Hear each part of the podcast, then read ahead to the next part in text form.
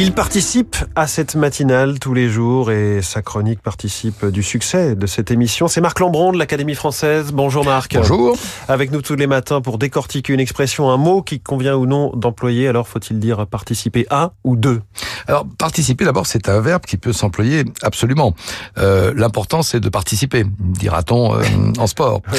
Euh, mais il peut avoir aussi un complément introduit par une préposition, la préposition à ou préposition de.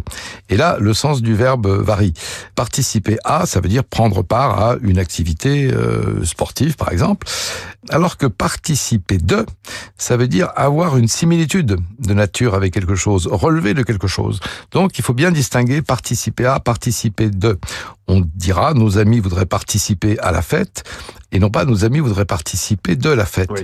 On dira ce spectacle participe du cirque et du music hall, et non pas ce spectacle participe au cirque et au music hall, ce qui est clairement impropre. La chronique Dire ou ne pas dire, euh, ce livre plutôt Dire ou ne pas dire, euh, livre de l'Académie française, euh, du bon usage de la langue française, audition Philippe Ray. Merci beaucoup Marc Lambron.